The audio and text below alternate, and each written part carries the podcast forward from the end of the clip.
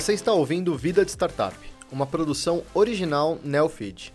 Eu sou Rodrigo Loureiro e no programa de hoje converso com Tatiana Pimenta, cofundadora e CEO da Vitude, plataforma de psicologia online que tem mais de 200 clientes e foi fundada em 2016. Desde então, a companhia já levantou mais de 40 milhões de reais em investimentos e atualmente tenta desbravar um mercado que se torna cada vez mais competitivo. Tatiana, esse setor de psicologia online ficou consolidado nos últimos anos e só que para vocês chegarem e se tornarem um grande player, vocês enfrentaram muitos desafios. Um deles foi encontrar investidores para o negócio. Vocês bateram na porta de muitos investidores. Como é que foi isso? Boa. Acho que a primeira coisa, quando a gente começou a falar, né, quando a gente fundou a Vitude em 2016, pouco a gente falava de saúde mental. Ainda era um tema com, acho que ganhou mais abertura com a pandemia, mas um tema muito pouco falado, rodeado de tabu, de estigma.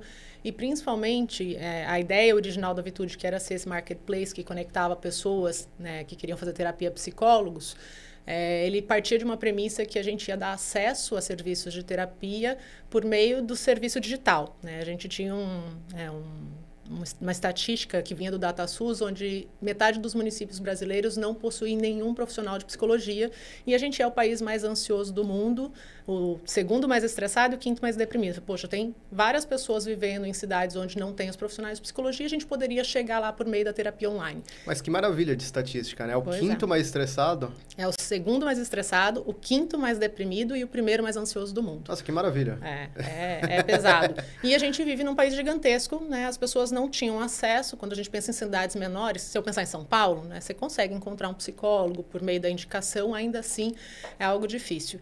Mas, é, naquele momento, quando a gente decidiu fazer isso, para quem pensou na ideia, parecia algo simples, mas se, a gente tinha um grande. Tinham dois entraves, né? A questão do próprio preconceito, das pessoas não aceitarem bem falar do tema. Tinha uma questão regulatória, porque até então terapia online não era uma modalidade regulada no Brasil. A gente tinha uma regulamentação que é, dizia sobre um, um outro tipo de serviço, que era a orientação psicológica, onde existia uma limitação de é, números de sessões e até mesmo da profundidade com que o profissional poderia tratar aquela questão ali. Então, não era chamado de psicoterapia. É, isso tornava mais difícil a gente falar de um modelo de negócios que pudesse ser sustentável no, no futuro. Então, quando a gente começava a apresentar o desenho né, para possíveis investidores, no começo, obviamente, falando com investidores anjos, é, existia muita dúvida, ah, mas será que em algum momento terapia online vai ser regular? Será que a gente vai tirar da mesa esse risco da regulamentação? Então, não existia muito um cenário de possibilidade se a gente teria ou não a regulamentação. A outra dúvida era: será que alguém, algum dia, vai fazer terapia online? Será que as pessoas vão aderir a esse serviço? Não. Terapia é um serviço é, onde as pessoas querem ir ao consultório do psicólogo, querem ter aquele contato presencial. E mesmo a gente apresentando todas as estatísticas, né? Poxa, olha tem tantas pessoas que moram em cidades onde não tem um profissional, tem tantas pessoas sofrendo com esse transtorno, vinha sempre a pergunta, né? Mas, poxa, as pessoas não estão usando o serviço. Então, isso tornou bastante difícil a nossa caminhada. A Vitude foi fundada em 2016 é, e até quase o final de 2017 a gente não conseguiu levantar nenhuma rodada de investimentos, o que tornou nossa vida bastante difícil.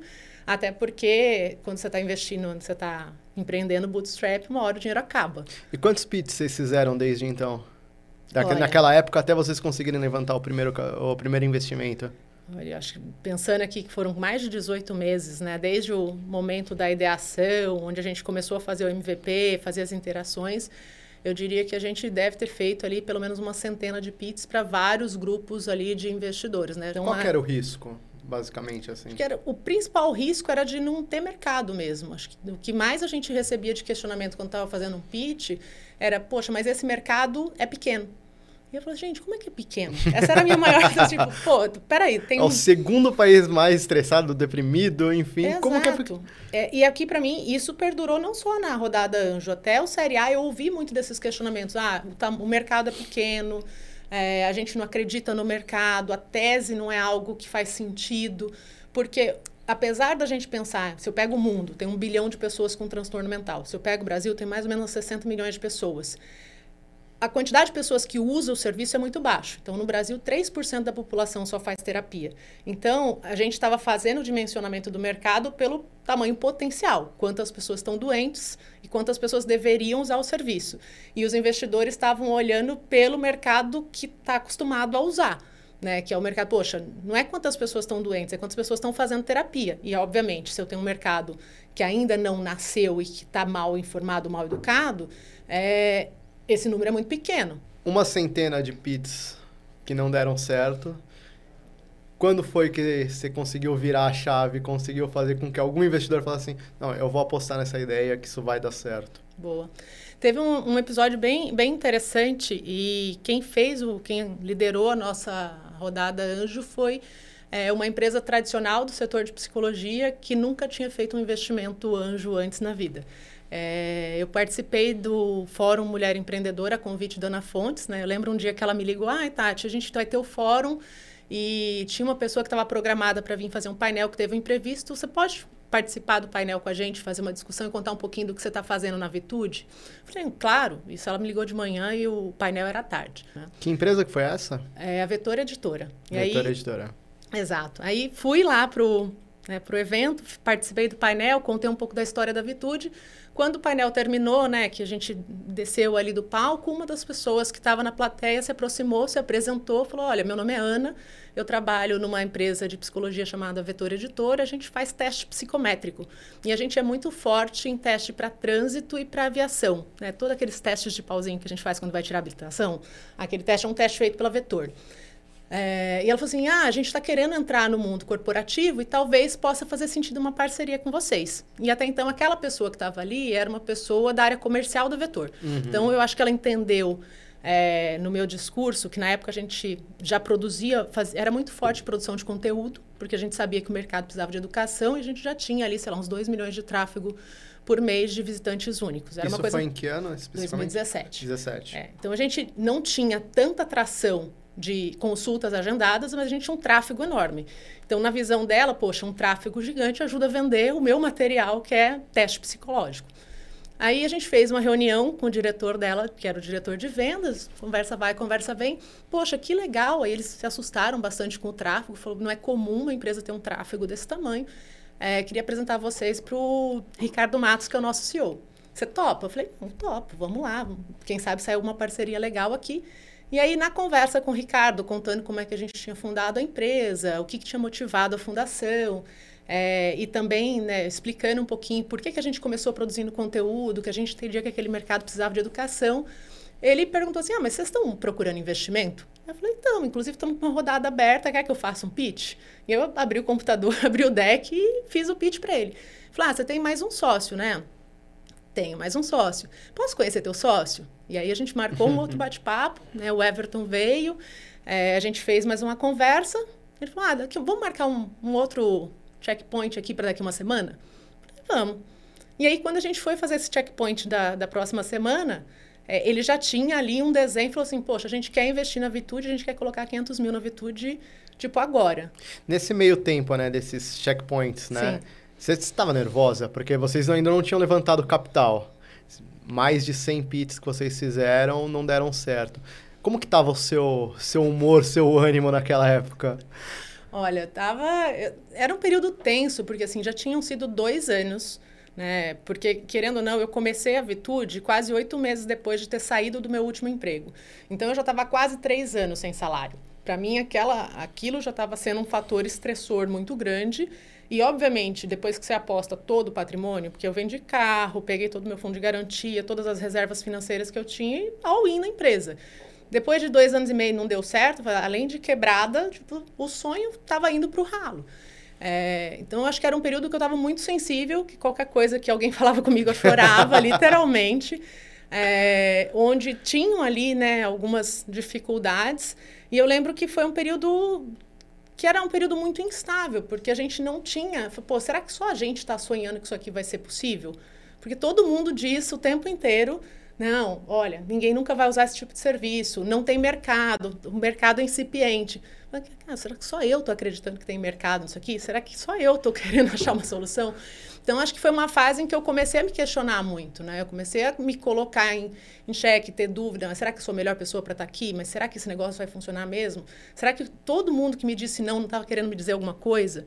Então, acho que foi um período delicado, assim, e, e principalmente para autoestima. Eu acho que foi um período que eu, pessoalmente, tive a autoestima mais baixa, assim, porque eu já estava num lugar de não acreditar mais que era possível. Então, eu já estava naquela fase, poxa, vamos começar a pensar no atualizar o currículo no LinkedIn, mandar para algum headhunter, ver o que dá para fazer. Porque depois de, sei lá, quase 300 não, se eu pensar os pitches para os sindicatos de anjos. Exato. Eu já estava endividada, já estava devendo cartão, porque já tinha acabado minha reserva depois de dois anos e meio. Já estava devendo cartão de crédito, já tinha gente me ligando, falando, pô, você não pagou o cartão de crédito.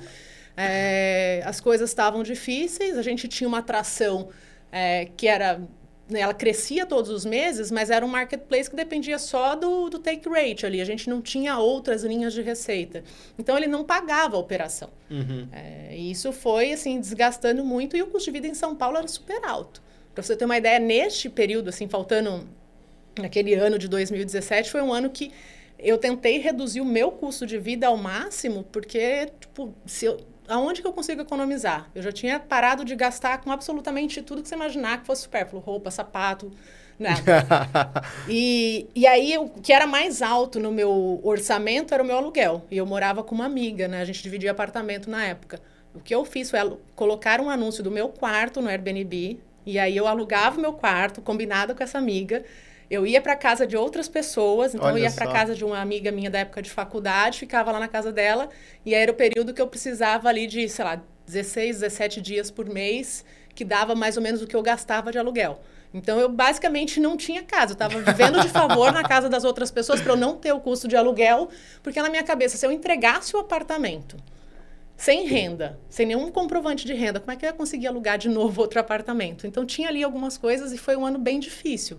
Né? Porque aí você, você já não tem nada. Você só recebe não. Você está devendo, as pessoas do cartão de crédito estão te ligando. Você não consegue nem comprar uma roupinha nova tá... para subir o ego. Não, não é nem a questão da roupa. Tipo, toda vez que eu ligava para alguém, posso ficar essa semana na sua casa? Tipo, para mim aquilo era um, tipo um sofrimento. Fica chato, Exato. né? Exato. Então, foi um período, assim, muito delicado, assim, de, de sofrimento mesmo, mas que hoje eu olho e falo assim, nossa, que bom que passou, né? passou. Exato. É, essa persistência dos empreendedores é algo que a gente escuta bastante. A ideia nessa tese, né, que a gente fechou em março, era justamente seniorizar o time e lançar alguns produtos importantes. Por exemplo, uma das teses que a gente já carregava desde o começo ali, da, logo depois que a gente fez o CID e foi trabalhando as primeiras contas corporativas, foi entender que a maioria das empresas tinha dificuldade em provar o ROI para suas organizações. Poxa, vocês a gente quer investir em saúde mental, mas até então isso é visto como custo. Uhum. Né? Como é que eu começo a cruzar dados e usar dados de forma que eu consiga mostrar para o meu principal stakeholder, seja o CFO, seja o CEO, que esse negócio é viável, que se paga. E agora então, vocês estão começando a utilizar dados exato. na plataforma. Então, a gente tinha essa tese e foi uma das... Da, né, o Use of Proceeds era para desenvolver essa solução que a gente lançou esse ano, que se chama Vitude Insights. É, e justamente para ajudar as empresas no cálculo de ROI e VOI, principalmente para cruzar dados. E não só isso, para a gente conseguir melhorar a qualidade de vida das pessoas, porque o que acontece hoje na maioria das empresas é que elas ficam sabendo do adoecimento quando ele já aconteceu, ou quando ele já é um custo para a organização. Então, eu sei que o Rodrigo está com problema de saúde mental quando você entrega o atestado.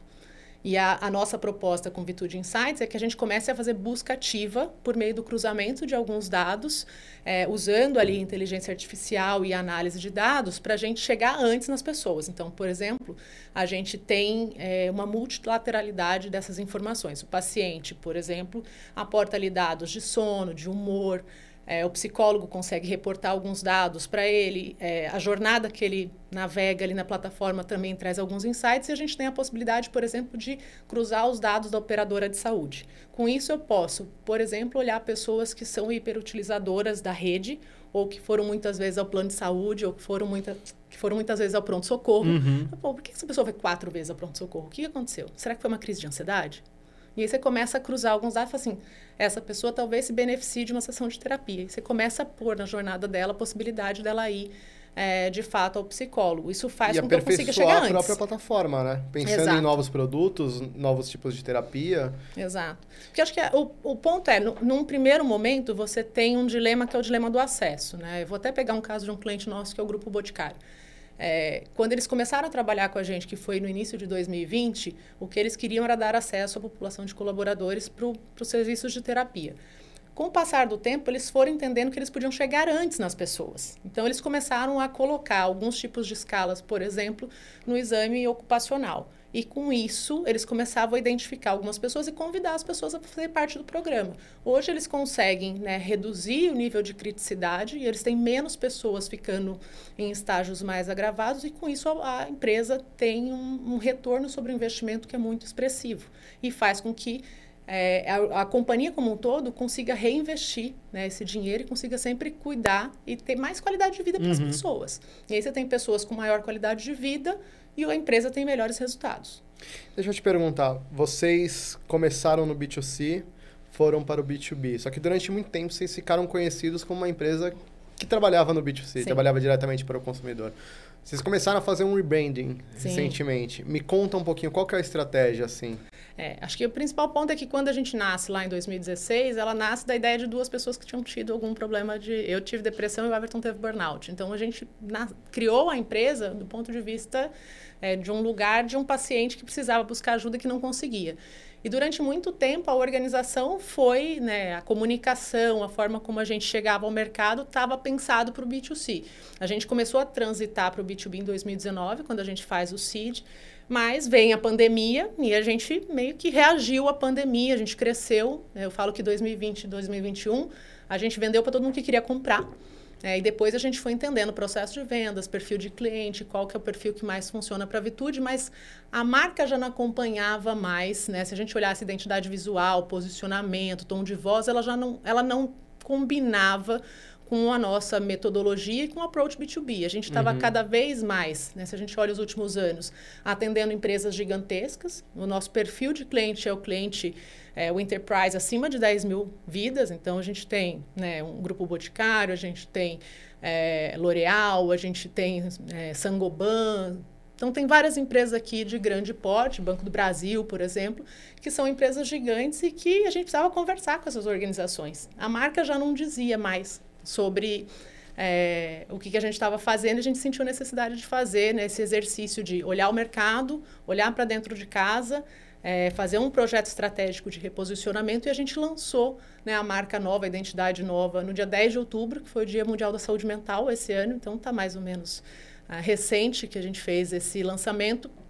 E junto né, com, com essa decisão de lançar, a gente também lançou um evento chamado Vitude Awards, que é um evento que premia empresas que estão fazendo é, projetos disruptivos na área de saúde mental. Então veio meio que casado a ideia de eu preciso criar uma premiação que dê visibilidade para pessoas e organizações que estão fazendo projetos diferentes nessa área, porque não existia nada nem no Brasil nem fora, uhum. junto com a marca. Então a gente fez o evento, né? A gente premiou as empresas e as pessoas no mesmo dia que a gente lançou a marca nova ao mercado. E a ideia é a gente agora fazer o desdobramento da marca no, no produto, na, nas coisas que a gente está é, colocando no mercado. O próprio Vitude Insights vem nesse, nesse barco também. Hoje vocês competem contra outras startups que também estão conseguindo captar muito, muito dinheiro, tem uma base grande de clientes. Como que você está vendo essa competição? Está mais difícil agora ou pelo setor já está mais consolidado, fica até mais fácil de levantar dinheiro? Como que você está vendo isso tudo?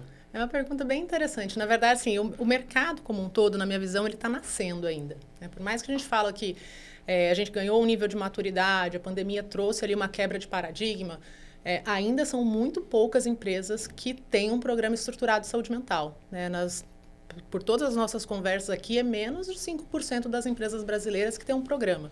É, muitas falam, ah, a gente tem aqui uma solução de saúde mental, mas o que elas têm é aquele canal 0800 para emergência. Então, eu tenho ali uma ação pontual, até fiz um post recente no LinkedIn falando disso. Eu tenho ali uma ação pontual no Setembro Amarelo, no Janeiro Branco, na reunião da CIPA, tenho o canal lá telefônico 0800 para emergência, mas eu não olho de forma estruturada para saúde mental. Eu não consigo calcular o ROI ainda. Eu não consigo fazer é, com que os meus indicadores de negócio melhorem. É, quando a gente fala de um programa estruturado, normalmente ele ajuda as empresas ali a reduzir o absenteísmo, reduzir o turnover, reduzir a sinistralidade, e a gente consegue acompanhar isso por meio de dados. Então, acho que quando eu penso na concorrência, eu falo, acho que ainda até faltam players no mercado, porque o mercado é gigante, o potencial, né? Vou voltar para a discussão dos, investidores aqui. É, e o que eu tenho percebido, diferente das últimas três rodadas, seja a Anjo, a CID e a Série A, a gente precisou promover um roadshow para levantar uma rodada, todas as vezes que a gente captou. Neste exato momento, a gente é procurado quase que toda semana por vários fundos querendo. Putz, vocês não estão captando? Não, a gente tomou uma decisão estratégica aqui de seguir por uma linha mais de eficiência de capital. A gente preservou o caixa ali que veio com Série A e a gente talvez só vá captar quando a gente sentir que o inverno das startups melhorou um pouquinho, uhum. né? Então a gente está imaginando captar só lá para 2025 mas estamos observando. E o fato curioso é que a gente tem recebido cada vez mais convites de fundos para tomar um café, para bater um papo, querendo inclusive investir, falando, poxa, mas ó, o mercado está se movimentando para uma consolidação, vocês não querem captar para fazer uma aquisição? Como o discurso mudou, né? Exato. Então, é, me leva a crer que a próxima rodada eu vou ter mais oferta do que teve no passado. Agora é você que está falando não. É, na verdade. na verdade, agora eu tô tomando café como, tipo assim, vamos tomar um café? Tipo assim, vamos bater um papo, eu te conto do mercado, eu te conto do que eu acredito, te conto o que eu tô vendo pro futuro. É, e tem sido conversas muito ricas, né? Que a gente acaba aprendendo muito, porque são pontos de vistas diferentes. Um setor tão importante, né? Algo tão necessário nos dias de hoje. A gente espera, a gente fica na torcida para que os investidores olhem cada vez mais né, para essa, essa área, acho que é tão importante. Tatiana, queria te agradecer pela sua participação aqui Eu no Vida agradeço. de Startup. Volte mais vezes, conte outros perrengues pra Opa. gente. Perrengue na vida de empreendedor nunca falta, né? Nunca falta. Se você quiser assistir esse programa novamente ou os outros programas do Neofeed, pode acessar o nosso site ou as nossas redes sociais, os programas vão estar lá. Eu conversei com Tatiana Pimenta, cofundadora e CEO da Vitude, uma das maiores plataformas de psicologia online do Brasil. Eu sou Rodrigo Loureiro e a gente se vê na próxima no Vida de Startup.